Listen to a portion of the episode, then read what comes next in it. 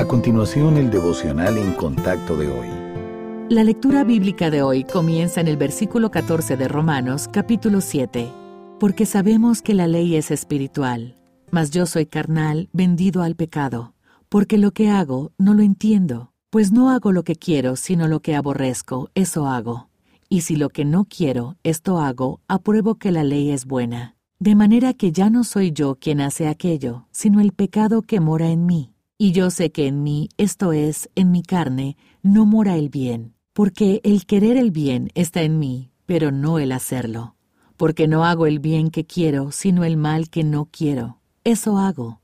Y si hago lo que no quiero, ya no lo hago yo, sino el pecado que mora en mí.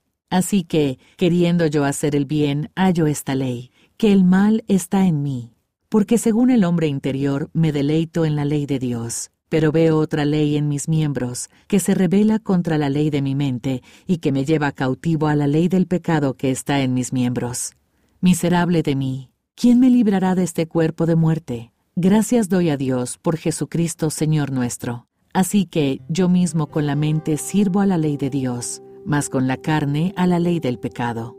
Una vez que somos salvos, no tardamos en descubrir que todavía pecamos. Esto puede resultar confuso porque 2 de Corintios 5, versículo 17 dice, Si alguno está en Cristo, nueva criatura es. Las cosas viejas pasaron. Si ese versículo es cierto, ¿por qué tenemos el mismo problema de pecado que teníamos antes de seguir a Cristo? En el pasaje de hoy, el apóstol Pablo describe esta lucha en su propia vida y en cierto momento dice, si hago lo que no quiero, ya no lo hago yo, sino el pecado que mora en mí.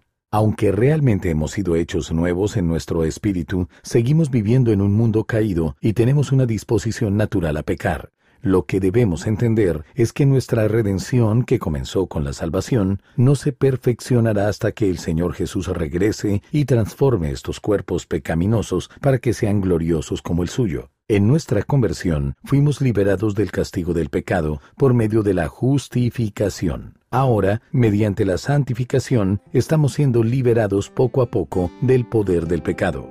Pero solo cuando seamos glorificados seremos libres de la presencia del pecado para siempre.